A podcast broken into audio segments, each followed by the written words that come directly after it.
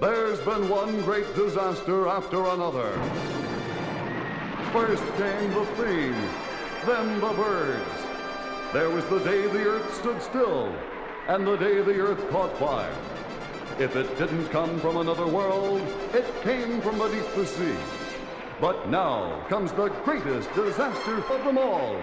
It's a riot! It's a scream!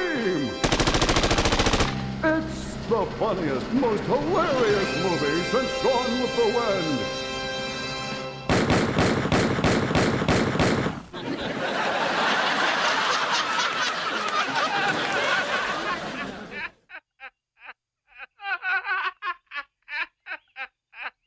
And now for something completely.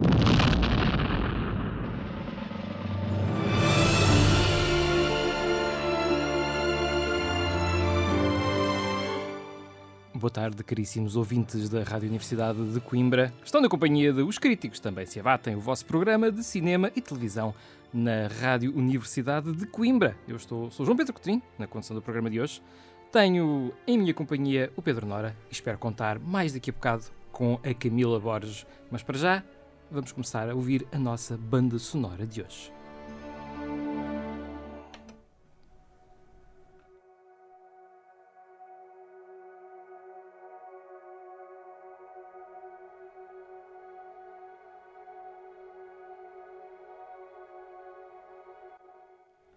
Ora, como sempre, eu tenho na minha companhia Pedro Nora, que é quem escolhe as bandas sonoras do nosso programa e que vai apresentar esta também. Sim, eu sou o ditador. Olá, meu nome é Pedro Nora, sou o ditador musical deste programa. Uh, e realmente eu até hoje tinha sugerido à Camila ela escolher, mas entretanto, coitada, foi mesmo em cima da hora e também devia ter pedido a ti, uh, se calhar, se tu querias escolher a banda sonora, não sabia se tinhas alguma coisa, mas fica já prometido para a semana que não sou eu a escolher a banda sonora. Uh, até porque eu estou um bocado sem ideias para o que é que haveria de escolher a banda sonora. Isto uh, que estamos a ouvir. Tu não tens o, o, truque sempre de ir ver qual é a efeméride e ir buscar qualquer coisa relacionada com o dia? Muitas das vezes sim, às vezes é também das, uh, ai, da, das estreias da semana, ver uma relacionada com a estreia da semana e até queria pegar numa banda sonora de John Williams. Mas aqui eu queria pegar, isto é um filme que uh, já falei até há uns meses atrás. Uh, esta banda sonora é de Electric Life of Louis Wayne. Uh, um, uhum. um biopic que até falei com, sobre um ilustrador de, vá, de gatos, um ilustrador que depois ficou muito conhecido pelas pinturas que fazia de, de gatos na década de. no século. Uh, década de. No século XVIII ou XIX. Há de ter sido uma década também. Sim, também há de ter sido uma década, mas aí é que eu já estava. Não sou historiador, portanto também aí é que meteria os pés pelas mãos. Um, esse filme foi uh, realizado por Will Sharp e a banda sonora é de Arthur Sharp. Porque é que eu escolhi esta banda sonora por dois, motivos? Apesar de eu já ter visto o filme há uns meses, é um filme que achei muito confortável, achei que era, tinha uma certa imagética muito interessante, tinha bons desempenhos do Cumberbatch, de Benedict Cumberbatch de Claire Foy, assim como do Toby Jones, mas esta banda sonora é uma banda sonora que me tem acompanhado nos últimos meses, ou seja, apesar de eu já ter visto o filme, continuei a ouvir a banda sonora. É talvez das bandas sonoras que tenho mais ouvido recorrentemente. É muito agradável, muito relaxante. Também usa também daqueles. É, aqueles melotrones que até há bocado estávamos a ouvir, se calhar um bocado em fundo, de, para, que muitas das vezes são usados para uhum. cinema de terror, de, daqueles antigos, para dar aquela spooky, uh, spooky music. Sim, mas aqui... os melotrons e os teramines, não é? Como? Os melotrons e os teramines. Theremin, era isso que eu também queria. Sim, obrigado. Uh, realmente estava-me a falhar o, o, nome desse instrumento. Mas é precisamente isso, são umas coisas mais, mais associadas ao cinema de terror antigo, mas que aqui são usados de uma forma muito agradável, uh, de uma melodia muito agradável. E também queria aproveitar, uh, mas se calhar também uh, isto, quando, eventualmente quando a Camila chegasse, de, também de falar de uma minissérie que foi precisamente realizada uh, por uh, Will Sharp. E entretanto chegou a Camila, portanto, se calhar podemos ouvir um bocadinho mais desta banda sonora do Arthur Sharp, que é o irmão do realizador. Sim.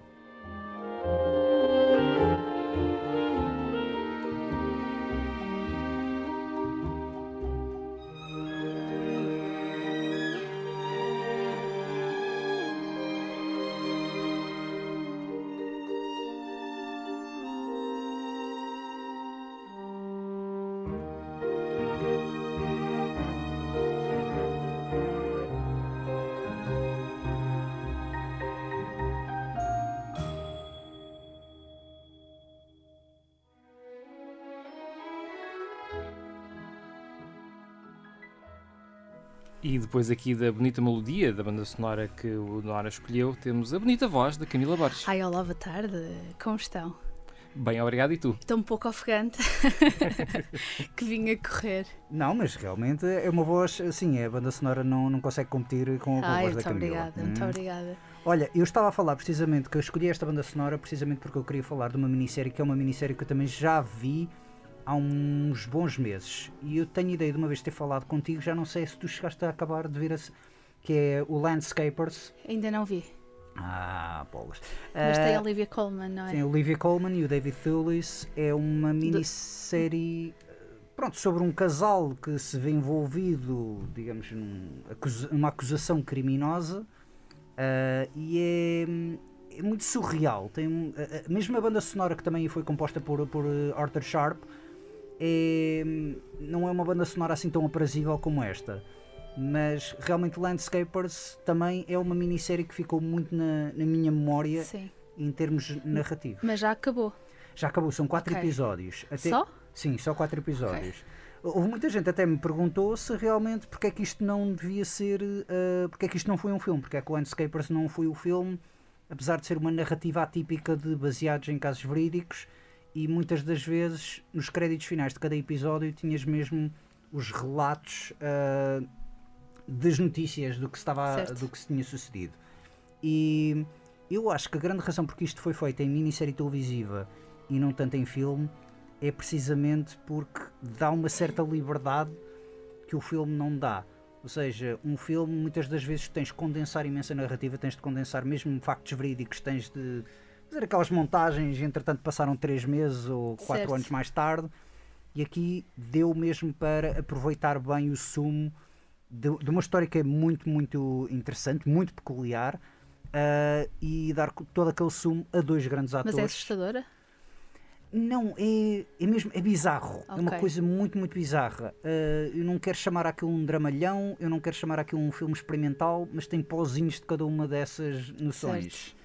Uh, mas é uma minissérie que ando a recomendar precisamente para quem é fã de Olivia Colman. Uh, aliás, eu vi isto na altura em que tinha visto o Lost Daughter e gostei muito mais do papel dela nesta minissérie do que Sim. no Lost Daughter. E o ator é o David Thewlis. Também é ótimo. É um excelente ator e até, olha, aproveitava, isto eu sei porque o Cotrim até viu recentemente um filme com David Thewlis que eu já tinha visto. Harry Potter? Nada recomendável às crianças que veem Harry Potter, o filme que eu estou a falar, mas... Ah, queres falar desse filme? Ahm, sabes que esqueci-me do nome do filme? Naked, Naked, exatamente. Mike Lee. Sim. Mike Lee. Uh, que é incrível. Eu que, aliás, isso vai se calhar de caminho outra coisa que eu vou falar daqui a pouco, uh, que tem a ver com adaptações. Ok. Aham. Uh, aquilo não é uma adaptação, Ah, eu já estava agora a ver, diz-me que livro aquilo é que eu quero ler. Mas, sim, mas sim, sim. o personagem principal quase que parece a adaptação perfeita de um personagem de outro livro que está há anos para ser filmado e que parece que está um bocado amaldiçoado, que é o The Confederacy of Dances, do John Ah, Kennedy Toole, que tem um dos personagens principais mais icónicos da literatura americana, que é o Ignatius. J. Riley. E o personagem do, do David Twellis no, no Naked é muito, lembra muito, muito, muito aquele eh, caráter picaresco É. eh, e, e psicótico e sociopata do Ignatius J. Riley no A Confederacy of Dances. O fantástico do Naked é que é um filme absolutamente brutal e se tu te identificas ou simpatizas com alguma das personagens, há algo muito, muito errado contigo. Mas, mas não deixa de ser um filme super atraente e super. Ok. É, a mas- premissa parece-me interessante. Não, a premissa é basicamente começa com o filme com precisamente com o personagem dele a assaltar uma mulher e depois tipo a fugir e ele não mostra remorsos acerca disso. E depois ele basicamente voltou a casa porque olha, meti-me em chatices no sítio onde eu estava e agora estou Dá-me jeito casa. de voltar. Dá-me jeito de voltar. Mas ele mesmo quando saiu de casa, ele pronto, era, não, não quero chamar as neiras nem nomes, mas é de facto todos os maus nomes que tu possas pensar a essa pessoa Uhum. Uh, aplica-se perfeitamente.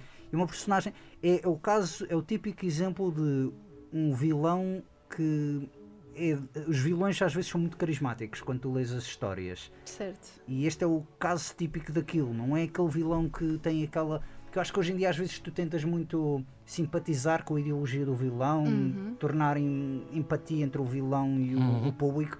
Neste caso não. Neste caso, o vilão é, como eu disse, as neiras, eh, todos os maus nomes que possam chamar, é tudo verídico, mas a presença do David Thewlis, o- eh, o nojo mesmo com que aquilo é apresentado, é estúpido eu estar a dizer, vá, adjetivos que não são assim propriamente atrativos para tornar um filme mais atraente, mas é Sim, de mas é é, mesmo isso. Ele é um mete nojo. é, Ele é literalmente. um mete nojo, mas é um mete nojo Fascinante. carismático, super eloquente, Sim, sim. muito isso também. inteligente. Sim. Sim. É epá, simplesmente é, é um sociopata. Exatamente. E, e realmente há muita malta que diz: Ah, eu conheço este ator por causa do, do Harry Potter. E acho isso, pronto, hilariante, porque de facto ele, ele consegue fazer o bom papel, um papel de um fulano assim bonzinho. Ah, mesmo neste Landscapers ele também faz assim um- aquele papel que inicialmente parece demasiado bonzinho e demasiado inocente, mas ele é espetacular a fazer de vilão. Uhum. Uh, eu gosto muito dele também na terceira temporada do Fargo. Ele é o vilão Uhum, nessa sim. temporada. E acho que foi até à data dessa série televisiva, cada temporada é uma história diferente, foi o meu vilão preferido de- dessa série. Muito por causa dele, não é? Tanto de maneira como a personagem está escrita, é... Porque ele é um ótimo ator. Ele é um excelente ator e Uhum. muito, muito subvalorizado. Ah, ou, ou melhor, não é conhecido pelos papéis certos. O, o filme mais conhecido dele, além do Harry Potter, é no Wonder Woman, no primeiro Wonder Woman, que, coitado, eh, Nem me lembro dele. ele também é o vilão no Wonder Woman. Ai, não me lembro. pois, mas lá está, é completamente esquecível nesse filme. Ah, Também o Wonder Woman, não é? Já não me lembro bem do que é que acontece. É também um bocadinho esquecível, diria eu. É um filme que sim, é um filme que Já não passa. lembro um nada. Por causa, o David Toulis tem. eh, E se calhar eu ter-me esquecido do nome do filme, não é coincidência, porque o David Toulis é aquele ator que entra numa data de filmes que eu não me lembro que filmes são, mas que lembro-me que gostei dele em todos. Mas ele é sempre ator secundário. E eu Exatamente. gosto muito quando ele recebe o, o realce Protagonismo. protagonismo. Uhum. Sim, sem dúvida. Mas é isso que eu estou a dizer, eu vejo-o em muita coisa, não me lembro onde é que o vi, mas lembro-me sempre que gostei de o ver. Sim. Aí, por acaso, lá está, no Wonder Woman não gostei de ver. Eu até, eu fiquei, foi uma das coisas que eu fiquei desiludido quando vi o Wonder Woman. Tipo, é pá. Mas também esses filmes não têm muita margem, não é? Para um ator, eh, acho eu. Porque é o vilão cartunesco. E eles dizem olha, ser carismático. E um ator, tipo, pronto, ok, vou tentar ser carismático. Mas a partir daí. ah, Há exceções. Eu, por exemplo, eu gostei muito do Robert Redford no Avengers. ah, sim, o, o Brolin no, no, no Avengers também. Ah, Josh Brolin. Ah, Sim, o, o, o Redford não foi no Avengers, foi no, Não, Winter no Soldier. Winter Soldier, Sim, exatamente. sim, sim, sim. Só os confundo todos na minha cabeça Exatamente, é tudo a mesma coisa. Ou o James Spader. James Spader também é um ótimo ator em todos os vilões de todos os papéis de vilão que ele faz. Sim, mas não viste o James Spader. Sentiste a presença dele. Vá, convenhamos. Ah, mas é um ótimo ator, precisamente por causa disso. Ele consegue criar aquela aura de sinistro e de Uhum. carismático ao mesmo tempo. Mauzão. O mauzão. Ah, entre James Spader e David Thewlis, sim, diria mais que o James Spader é. Associo mais James Spader à voz do vilão do que propriamente o, o Thewlis. Porque é como eu digo, o Thewlis, quando faz de coitadinho, também faz muito bem. É Uhum. muito, tem, tem, digamos, uma, uma espécie de pose frágil. Só Tem, seja, sim, sim. É ah, curioso que o James Spader pá, é um nome que eu só associo a dois filmes. Custa-me lembrar-me dele para além desses dois filmes. Que são, O The Secretary, com a Maggie Gyllenhaal também, obviamente. que nem é dos melhores, mas ok. E o, e o Wolf, com o Jack Nicholson. Crash, David Cronenberg, Ixi, nem lembrava disso. Ah, o, ai, eu ia dizer o Storyville, mas o Storyville não é muito bem. Ah, não, havia um também. Ah, o Mannequin. Nunca viste o Mannequin? Em que ele faz um papel de, de palhaço, literalmente do. O Mannequin é Hum. aquele filme do, com a Kim Cattrall, acho eu. sim. Ah, que, uh, Que é manequim. A numa manequim loja- ganha vida. Ganha vida, sim. Anos 80, crianças. Tem aquela, aquela música fabulosa dos, dos Jefferson Exatamente, Starship. Exatamente. Não é do exatamente. Jefferson Airplane, é do Jefferson Starship. Jefferson Star- Não, é só, é só dos Starship. Porque eles, Starship, sim, exatamente, sim, eles foram de Jefferson Airplane, mudaram o nome para Jefferson Starship e Depois depois nos anos 80 com a. com a vocalista, como é que ela se chama? Também está-me a falhar o nome. Está-me a falhar o nome agora da música. Eu estava a pensar o, o Ability City, mas não, Não, é não, não, isso, isso também é deles. Isso também é deles. Também é do Starship. Ah, Nothing's Gonna Stop Us Nothing's Now. Gonna Stop Us Now, exatamente. Nomeado para o Oscar. O Mannequin recebeu uma nomeação ao Oscar por causa dessa música. Não, a sério, o Mannequin é um filme tão mau. É um filme que tu vês o nível de Mas dá a cocaína- volta? dá a volta na medida em que é ridículo. O Spader faz essencialmente aquele flano que é o rival. Porque pronto, a história do Mannequin é um fulano que trabalha numa loja de roupa e ele quer ser promovido e quer ser o window dresser, o gajo que faz a coisa das montras. E depois ele descobre uma manequim que vai ganhando vida quando ele está sozinho com ela e apaixona-se por ela. Pronto, é uma comédia romântica, mas muito, muito bizarra. O James Spader é aquele fulano que vai herdar a loja e que é muito maléfico e quando ele receber a loja ele vai vender a loja para se tornar um mega centro de moda. Está mal vestido, está mesmo com aquele ar de mete nojo, sim. E, e quando eu, eu revi o Man- quando eu vi o Mannequin, aliás, porque eu nunca tinha visto o Mannequin e eu vi eh, há coisa de dois, três anos e, e vejo o James Spader fazer aquele papel ridículo, pensei, coitado, ele, ele devia estar mesmo em inícios de carreira Sim, sim. e a receber tudo o que, ele, que lhe vinha, vinha à mão. É. Portanto, lembrei-me do nome dela. É Grace Slick. Grace Slick, o nome da, da vocalista. Sim, sim, sim. Tem uma voz muito, muito particular. Ah, mas olhem, eu também tenho depois coisas para fora, mas deixo-vos aí o espaço para não ser só eu a, a começar com os temas de conversa. Vocês têm alguma coisa para dizer? Alguma coisa para Ah, eu vou-vos dizer o que é que eu vi Sim, e depois nós escolhemos sobre o que falar. ok. Vi hum, o Boba Fett, mas acho que esse já está saturado, esse tema, não é? Hum, não, podemos- Ahm, vi Visto o Mandalorian Season 2.5, sim. vi ahm, Big Little Lies, as duas temporadas. Hum. Ah, sim. Ai, Nora, não faças isso. Não. Vamos falar de Big Little Lies. A primeira temporada é muito boa, a segunda temporada era. Vamos, Sim, mas vi, sim. vi o documentário da Jennifer Lopez na Netflix, o Halftime. E eh, se quiserem falar dele também podemos falar. A polémica com, com, a, com a divisão do tempo. E hum, vi, estou a ver, na verdade, a última temporada de Boys. Ah, ok. Portanto, ok. vamos, para, vamos para onde? Eu estou meio indeciso entre Jennifer Lopez. Porque eu acho que Big Big Little Lies, acho que já falámos um bocado sobre o Big Little Lies. Não, Não me lembro se falámos. Mas podemos falar, vale sempre a Também, pena. também podemos falar. Rapidamente. Então, tu não gostas da segunda temporada, é isso? Eu achei a primeira temporada. A questão é, a primeira temporada foi, foi engraçado na medida em que foi feito e era claramente uma história fechada em si. Quando começaram a dizer vamos fazer uma sequela porque isto deu dinheiro, fiquei assim um bocado. Epá, pronto, pode Uhum. correr bem, pode correr mal. A segunda temporada, eu nunca acabei de ver a segunda temporada. Como é que eu te explico? Eu estava a ver aquilo. Se calhar o teu problema está aí então. Não, cansou-me. Porque aquilo, a segunda temporada, tem um final muito bom também. Tem. Cansou-me um bocado ali aquilo a meio e depois mostraram uma cena que é uma cena num tribunal que eu achei a coisa mais ridícula e eu só pensei, ok, eu não vou voltar a pegar nisto. É de um drama, nem em novelas eu vi um, um melodrama tão Sim, mal amanhado sim. E eu pensei, ok, claramente eles fizeram isto só pelo. Pronto, pelo- obviamente que 90% deste, destas minisséries de eventos são feitas para dinheiro. Mas nem quiseram se dar ao trabalho de querer. Mas, por exemplo, na segunda temporada, eh, eu não sou propriamente uma grande fã da Meryl Streep, mas a verdade é que ela faz um grande papel. É, é, Eu é um, fiquei- é um vi- vilão absolutamente Sim, incrível. Um sim, vilão sim, sim.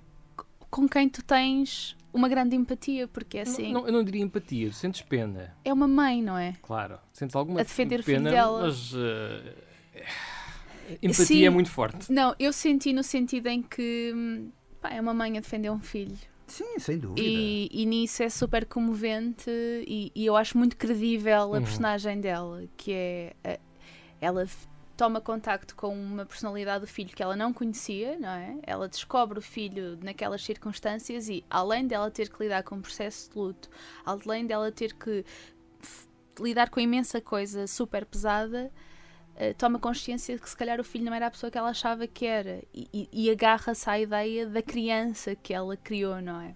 Certo. E, e eu acho é de um poder a interpretação da Meryl Streep, a sério.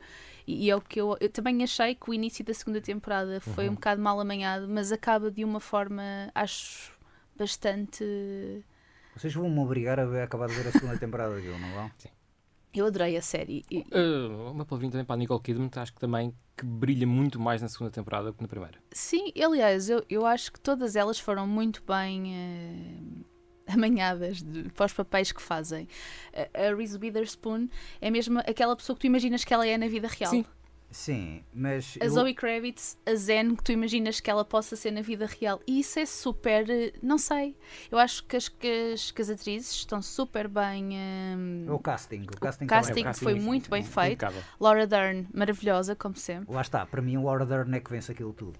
Mas E, sim. e, hum, é uma história sobre sororidade muito bem feita. É, eu devo concordar também com, com o Trin que, tendo visto mais da primeira temporada e tendo mais aquela noção da primeira temporada, eh, concordo quando tu dizes que o casting é ótimo, mas a Nicole Kidman era claramente o elo mais fraco no meio daquilo tudo. Sim. Não é que esteja mal, Hum. não é que seja, oh meu Deus, o que é que esta fulana está aqui a fazer, está a estragar a série toda, mas é de facto o elemento mais Ma- fraco. Ou era porque era a pessoa com quem tu tinhas menos empatia, talvez. Eu, por exemplo, e até há pouco tempo chamaram a atenção que a Nicole Kidman, ela era a mulher do Alexander Skarsgård, Uhum. que, e agora no Northman, ele- mãe É e mãe, filho. É mãe e filho. Eh, não sei quem é que me disse isso, mas eh, também. E eu realmente fiquei assim, tipo. Ah, ok. Eu, eu realmente senti, deu mais impacto, se calhar, a personagem dele do que a personagem dela naquele casal em específico. Ele também está ótimo. Atenção, nós falamos das mulheres, mas é assim. Se falar de grandes vilões, ele.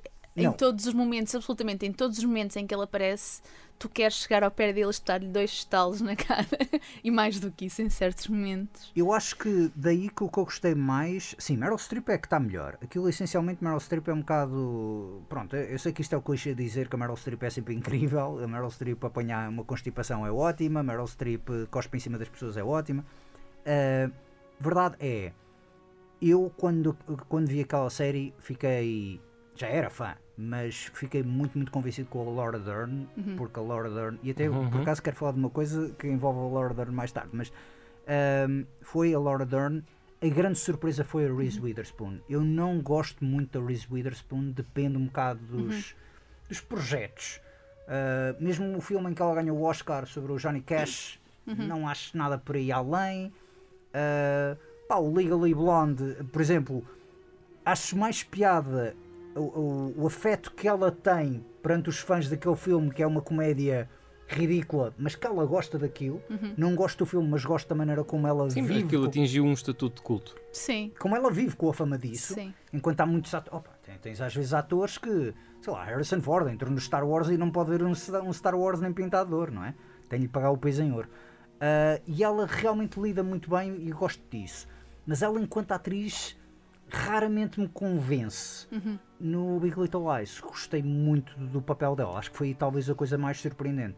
Portanto, essas E duas. é um papel o que- bastante desafiante porque ela é aquela girl next door, até um pouco irritante. A priori é-te apresentada como uma pessoa execrável. Todas as pessoas que falam dela é uma pessoa execrável. No entanto, ela é uma boa pessoa, mas é uma boa pessoa muito irritante. Sim. E isso é muito difícil de medir. Acredito eu, dar densidade a essa personagem deve ter sido muito complicado e eu acho que ela fez isso muito bem. Precisamente, quando eu comecei a ver a série, pensei, ah, ok, Reese Witherspoon a fazer si própria, como vocês também estavam um bocado a gozar, e tipo, eu, não- eu acho-a muitas vezes irritante. Mas acabei e disse, epá, sim senhora, ela usou algo que se calhar era uma imagem que já tinham dela Sim. e usou isso em proveito da E personagem. agora, só para fechar o combo, hum, falta-nos o nome da, da mãe do Ziggy. Como é que ela se chama? Shailene Woodley, não é? Também ah, ótima. sim. Eh, pois, e nesse, nesse filme, essa também é muito uma que, que essa eu arrefeço. Eu, Eu acho que a mim só aqueceu. Pá, a interpretação espetacular Sim. ne- nessa Os série. sim. sentimentos todos ao flor da pele de terror Não. Sim. que, Ne- que ela sente em certas situações. Certo, certo, certo. Só mesmo o, o olhar vidrado dela Sim, quando sim, sim, certas sim, coisas sim, sim. acontecem é. Não, e aquele o- sentimento de raiva contida, pá, muito bom. Não, É uma pessoa Muito bom. E mais uma vez o casting foi perfeito nela porque num cast de estrelas Sim. uh, podiam ter estragado aquilo, porque ela é a personagem mais misteriosa, não, não sabe o backstory dela, onde é que ela veio, podiam ter estragado o casting, porque vamos ter mais outra estrela para isto. Sim, mas ela, lá está, eu quando eu E estava foram a dizer- escolher uma atriz que não era assim Ah, não, ela é, muito conhecida. ela é conhecida. Porque Mas acho na altura, em 2017, quando saiu a série. Ela ficou conhecida. Sim, mas não era a Nicole Kidman, não era a Laura Dern, Não era. nem sequer era a Reese Witherspoon.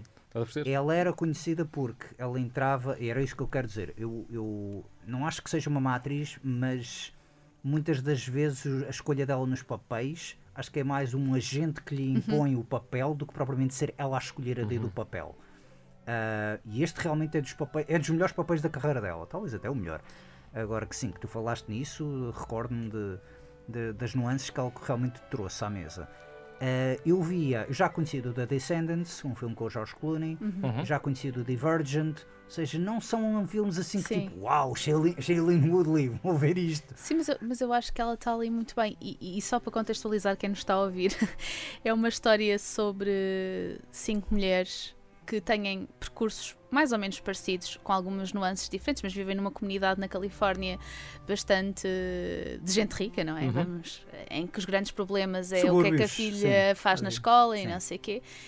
E, e depois acabam por eh, experienciar um evento todas em conjunto e isso faz com que elas formem pronto, um grupo, não é? E vão partilhar uma história.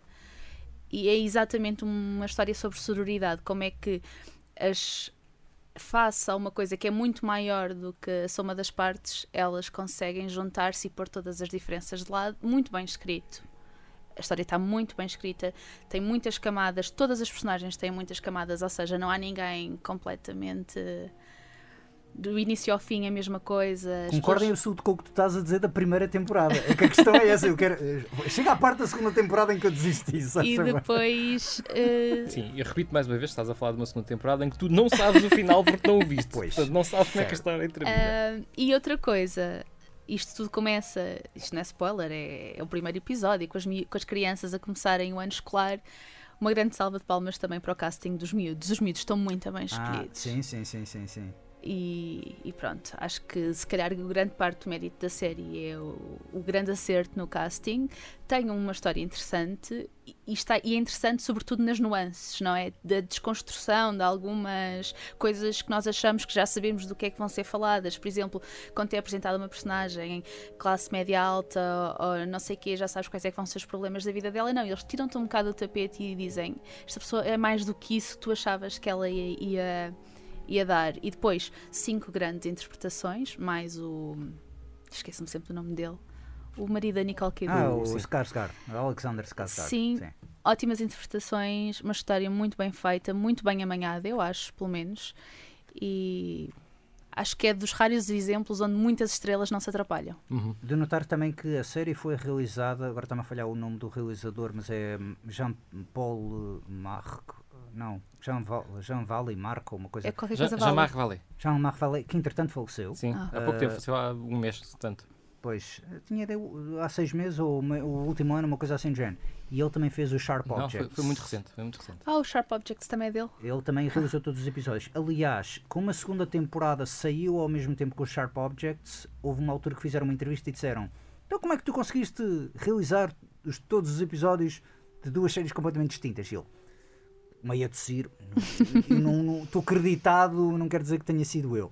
Pronto, e também é um bocado aquela onda que realmente muita gente anda a dizer: que a primeira temporada é claramente visão singular de uma pessoa e a segunda temporada houve muita gente ali a meter, eh, digamos, olha, mete isto, mete aquele outro, isto vai chamar gente, isto vai chamar mais gente, isto vai chamar uma demografia, outra demografia, mete isto à pressa e. E, e Sharp pronto. Objects, by the way, outra grande série. Preferes Sharp Objects ou Big Little São coisas completamente diferentes. Eu Big Little Lies não estava mesmo à espera de ser. hum, acho que para uma perspectiva feminina, e acho que é importante porque o livro foi escrito por uma mulher, eh, é uma perspectiva feminina sobre as coisas. E Mas acho a Sharp Objects não é? Sim, sim, sim, Ah, mas sim, sim. o Big Little Lies, eh, falar de sororidade não é fácil. Ah, certo. Quando vivemos numa sociedade em que as mulheres normalmente são vistas como competição. E acho que aquilo está muito bem feito exatamente por isso, te apanha de surpresa e começa exatamente por essa premissa que é super banal, que é mulheres a competirem umas com as outras por ninharias, que é essa ideia que a sociedade tem das mulheres, não é? Quando estão no mesmo contexto.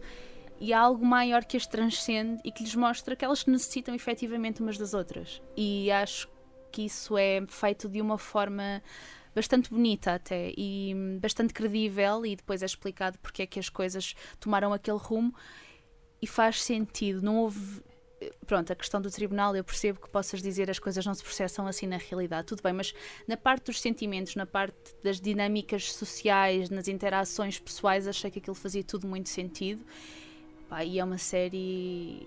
Mas atenção que não é a série, a séries da HBO, por acaso não é a primeira série da HBO que um, tornou-se um bad courtroom drama, uma minissérie que foi completamente arruinada, o The Night of. que era uma série que comecei a ver e adorei, e lá para o final também tem uma outra cena de processo criminal judicial que me Sim. deixou completamente de pé atrás naquilo. Ah, em- todo caso, tu também falaste dessa coisa de sororidade. ah, há, ah, eu, eu durante muito tempo eu, eu pegava no termo comparativo das pessoas a recomendar o The Help. Ah, a pessoas que gostam do Big Little Lies ou The Help. Embora o Big Little Lies seja melhor que o The Help, por largos passos. Uau, acho que não tem nada a ver uma coisa com a outra. Estamos a falar daquele filme. Serviçais, sim. Ok, Da Stone, Agora estava eh, confusa. Eu pego no termo comparativo por causa disso, porque tem lá aquela parte também das mulheres ricas, embora sim, o Big Little Lies seja muito mais assertivo na, É até desarmante em determinados momentos, porque tu ficas mesmo. Tu tens uma ideia pré-concebida sobre aquilo que vai acontecer, porque todos nós temos opiniões sobre pessoas ricas, privilegiadas, brancas, a é verdade. viver num contexto super específico. E aquilo naquele momento mostra-te. pá, Tira-te mesmo o tapete debaixo dos pés e eu adorei isso. Certo. Enquanto Sharp Objects tem uma história muito mais intrigante do ponto de vista, há um mistério para ser resolvido, não é? E é por isso que eu gosto mais de Sharp, era isso que eu também ia dizer, eu gosto mais não de Sharp tens Objects isso em Big porque Little é- Lies. é Aliás, tu sim. tens, tu tens um, um mistério, tu sabes que aconteceu alguma coisa, tu não sabes a quem. Sim. Pronto, isso vai ser desvendado, mas tens imensas pistas, acredito eu, e se calhar não é surpresa aquilo que acontece no final. Enquanto no Sharp Objects eu fiquei de boca aberta Final quando, quando acabou, que Final eu pensei. Quê? Sim. E tem a Amy Adams, que é maravilhosa, tem a mãe dela, que é maravilhosa, A que eu Patricia, também. Patricia Clarkson. Pronto, e, e a irmã dela, que também é maravilhosa, mas acho que são complementares e não temos que escolher uma ou outra, porque Sim, são sim, ótimas sim, e vejam, vejam as duas. É isso. Sim, duas ótimas séries realmente para, para ver e pronto, prova a, a- força do realizador, do Marc. Vallée. Olha, eu Ah, não sabia que era a mesma pessoa e agora eu vou procurar mais coisas. Ele também fez um filme, ele já fez dois filmes que eu nunca vi, mas falaram muito bem. Um deles, que é o Demolition, com o Gyllenhaal, com o Jake Gyllenhaal, falaram muito bem desse filme. E Eu é mais Demolition Man. Demolition Man é, um- é muito melhor, sim, imagino que sim. Ah, mas o. Ele também fez um outro que é o Wild com a Reese Witherspoon, mas lá está, é como eu digo, Re- Reese Witherspoon para mim então, não, não é propriamente aquela coisa do, do grande chamariz. Ah, dito isso, antes de passarmos ao documentário de Jennifer Lopez, porque vamos pegar no documentário de Jennifer Lopez, João, queres falar de alguma coisa ou vou falar? Olha, assim, muito rapidamente, vou, vou dar-vos um bocadinho mais da rubrica O Cotrim é um Hipócrita. Ahm, eu já aqui uma vez disse Minha que... rubrica preferida! Não tens Então, um separador para ela? Não, não tenho. Temos que Temos inventar que- um temos separador que- para isto. É um hipócrita. Ahm, eu já uma vez aqui disse, mais que uma vez até, que não sou grande apreciador de adaptações. Sobretudo adaptações eh, em cinema ou em série de obras literárias. Ah, porque quase sempre, na minha opinião, fracassam. tu até às vezes dizes, preferes ler o livro ou ver o filme? Tu não gostas de repetir as histórias. que Eu é não gosto de repetir as histórias Eu também também. E é assim, Eu eu também faço normalmente, isso. quando leio um livro, nunca vejo a adaptação Hum. do livro.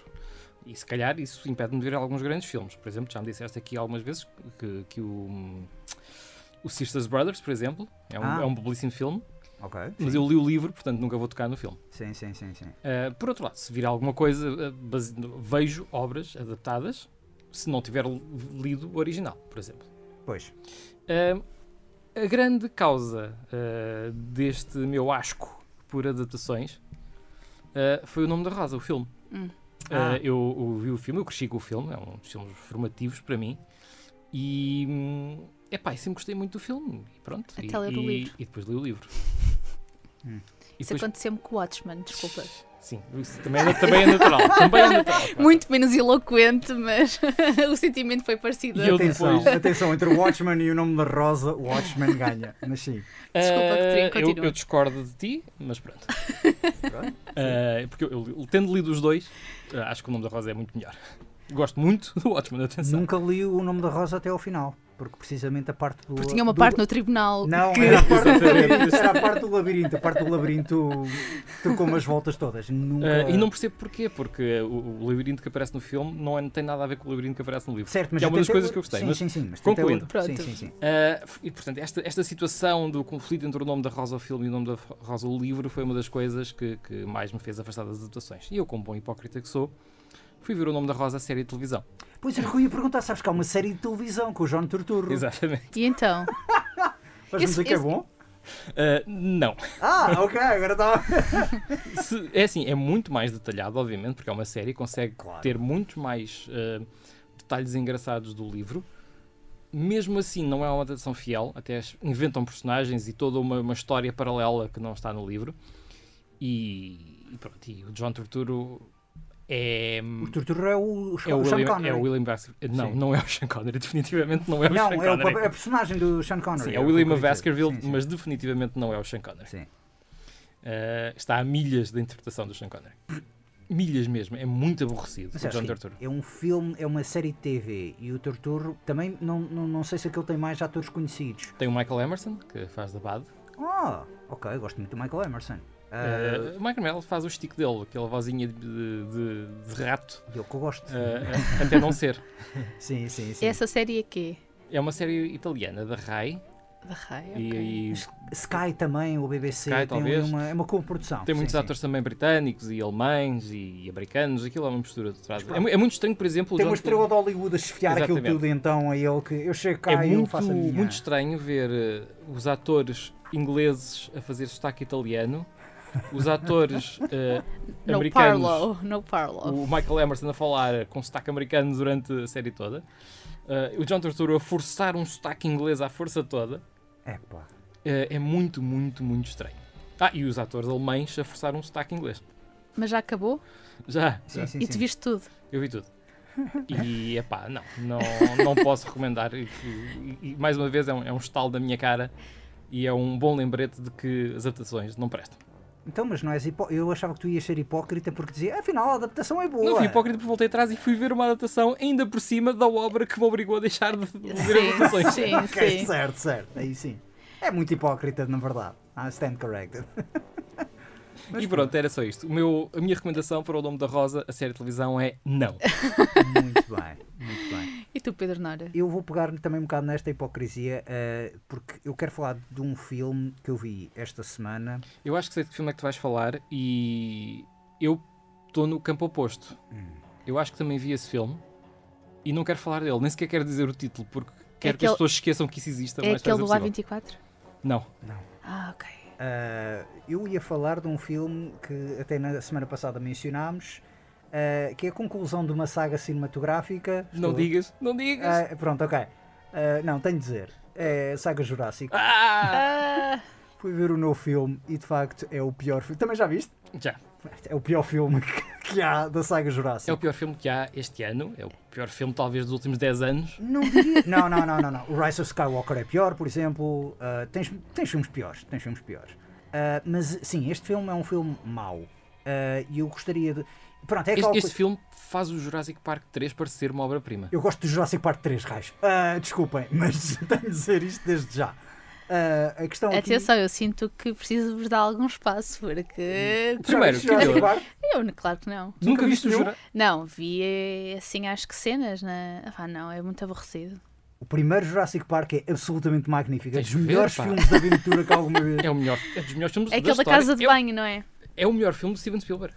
Ah, isso não é difícil. Não chega a esse ponto. Indiana Jones e a Última Cruzada, ou a Grande Eu- eu- Cruzada, é Já melhor tivemos que- esta conversa. Já tivemos Pronto, esta ok, conversa, eu vou ver. É, eu vou é- ver. é- é- é- Então, mas a partir daí foi sempre ladeira abaixo. é síntese- eu acho que o Jurassic Park Sim. é, é a síntese perfeita do que é o Steven Spielberg. Sim. Que é o assim. quê? Que é alguém que junta terror, comédia, fantasia, aquele, Com aquela magia. Com personagem. É Com melhor, é melhor, é melhor que, o- que o- que o tubarão? Bem melhor.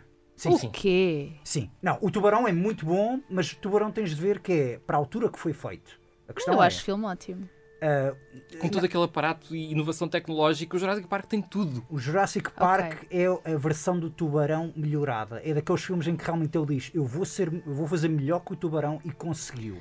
Então, ladeira abaixo, do 1 até agora. Sim, ladeira abaixo. A questão aqui que eu queria pegar, pronto, era, eu não queria também estar a gastar muito o meu latim nisto, porque a verdade é que é uma não recomendação. Este filme é completamente uma não recomendação.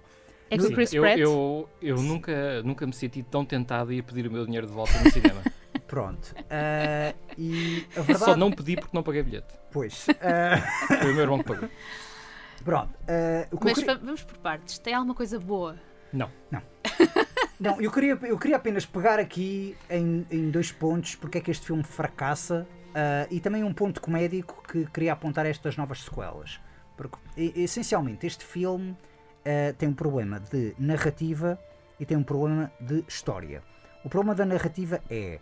ah, a narrativa essencialmente é do, do filme da ação. Quando falam, por exemplo, mal dos filmes pipoca de Marvels e afins, eu digo que olhem para um, para um Fast and Furious, porque há Fast and Furious bons e outros maus, e olhem para este filme, porque este filme está editado de uma certa maneira em que toca a mexer, segue, segue, segue, segue, segue.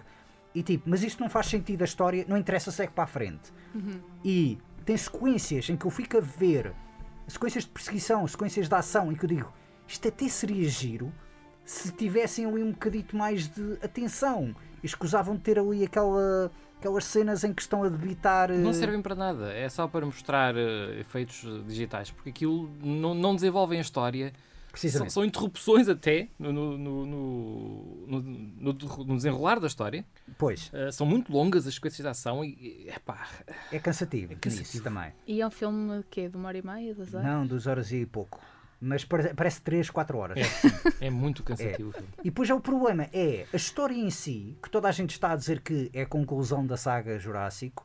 Pá, a verdade é, Não concluí porra nenhuma. o cerne da história, o cerne da história é os atores dos filmes antigos reúnem-se com os atores dos filmes novos. Não, isso não é o cerne da história. É o cerne da história. E obrigaram a Laura Dern a participar E a Laura. Dern, meu Deus do céu, a Sim, Laura e o Dern Sam Neill e o Jeff Goldblum. Sim. Coitados, né? Mas o Goldblum ainda vai aguentando ali com, com aquela coisa de ser Jeff Goldblum e começa ali a mandar e a apontar daquela maneira em que Sim. ele faz assim o, o tico com a mão. Coitado, o Sam Neill notava-se mesmo estava ali Sam para Neill receber estava- um cheque. Pá. Sim, sim, o Sam Neill completamente. Olha, Sam Neill, anda cá, mandas uns piropos à. E eu gosto muito do Sam. Neill, pá. Sam Neill é dos meus atores preferidos e está ali mesmo só para.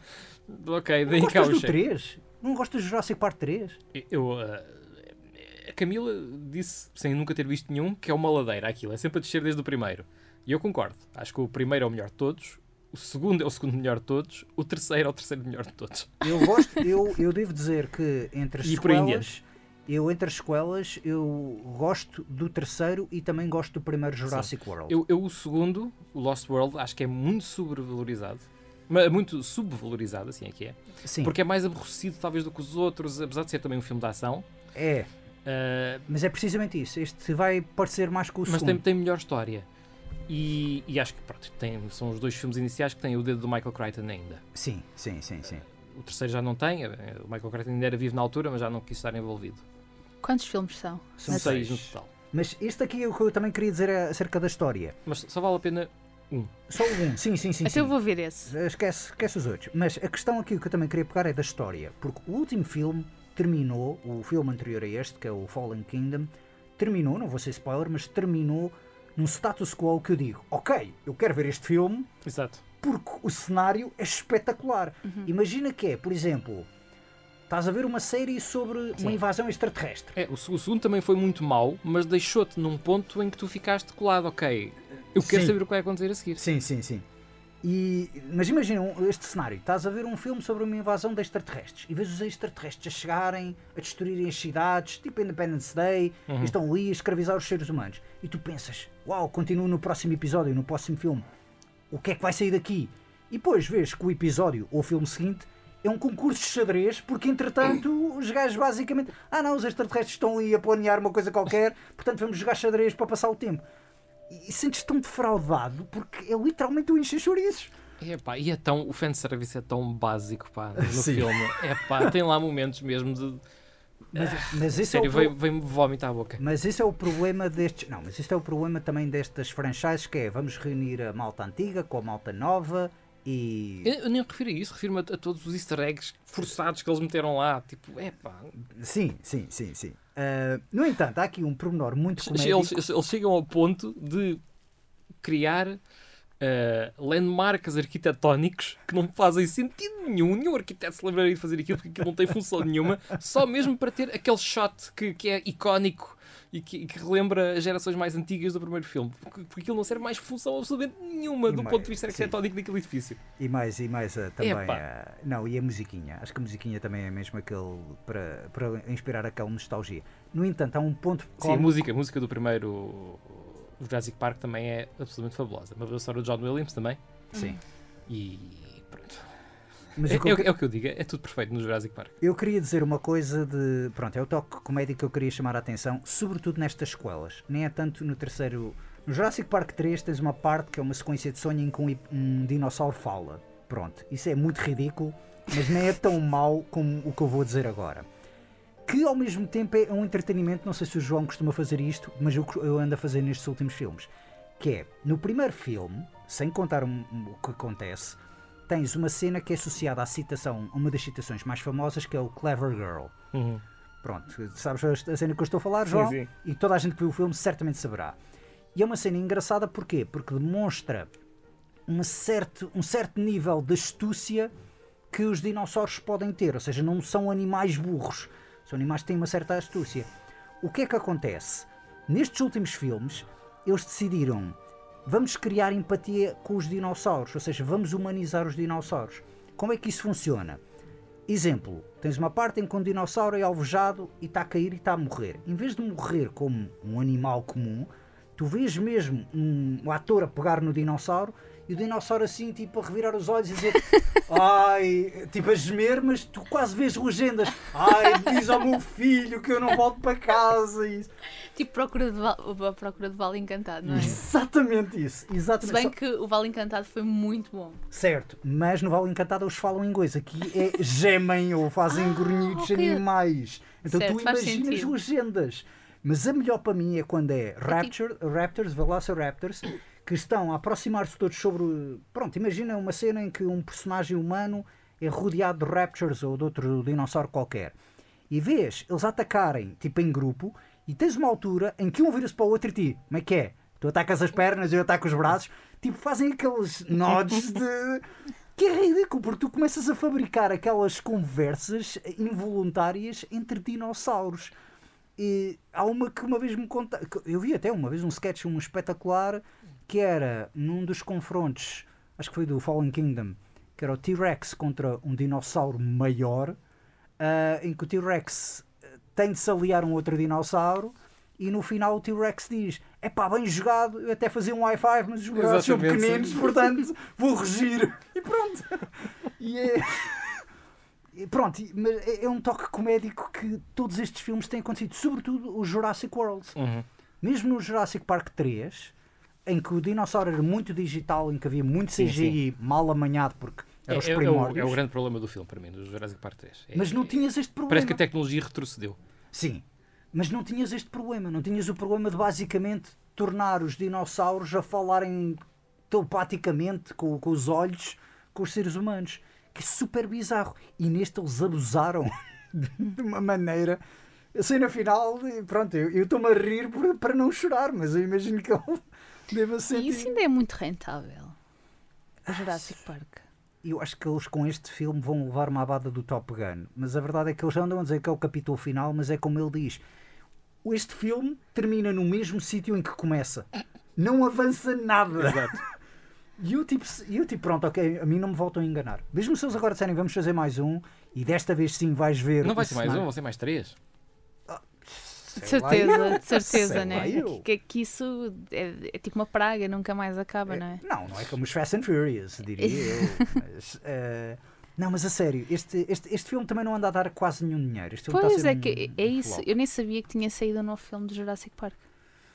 Ah, eu sabia porque, pronto, na altura também estava a ser muito publicitado. E, opa, é como ele diz, tem um, tem um elenco que eu gosto bastante. Eu, pronto, não, sou, não adoro o Chris Pratt, como muita gente adora, que é grande estrela. Mas eu gosto do Sam Neill, eu gosto imenso da Laura Dern, eu gosto imenso do Jeff Goldblum. A Bryce Dallas Howard, epá, ainda é o que salva mais nestes novos filmes. Por acaso acho que até é talvez a, a melhor atriz no meio disto tudo. Hum. Ahm, e lá está, sobretudo foi, além dos atores, foi esta noção de ok, isto vou agora ver um filme pós-apocalíptico e acabo com um concurso de xadrez que, que pronto, não. Porque não, né? Epá, não, mas senti-me defraudado, senti-me completamente defraudado. Quando chega à parte em que eu me apercebo em que é que eles estavam a contar a história, eu, a sério, vocês estão a gozar comigo. Eu não duvido que ele tenha- tenhas tido a mesma sensação, João. Quando te, te apercebeste o que é que eles iam contar, Sim.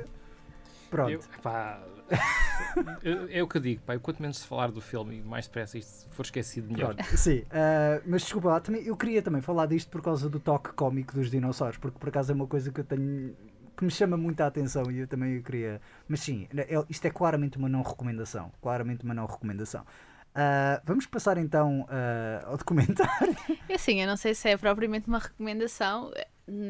É, é um bocado não aquece nem arrefece. No sentido em que, pá, se tu não gostas de Jennifer Lopez ou não és minimamente fascinado pela persona, não vale a pena ver aquilo.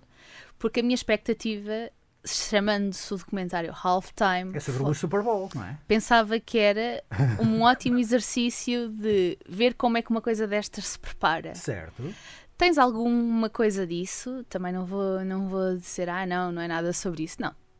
Parte do documentário é ela a ensaiar, é ela a explicar como é que as decisões são tomadas, quem é que são os agentes envolvidos naquele tipo de eventos, não é? Que é uma coisa completamente megalómana. eh. Mas hum, é um documentário para mostrar o quão incrível é a Jennifer Lopez.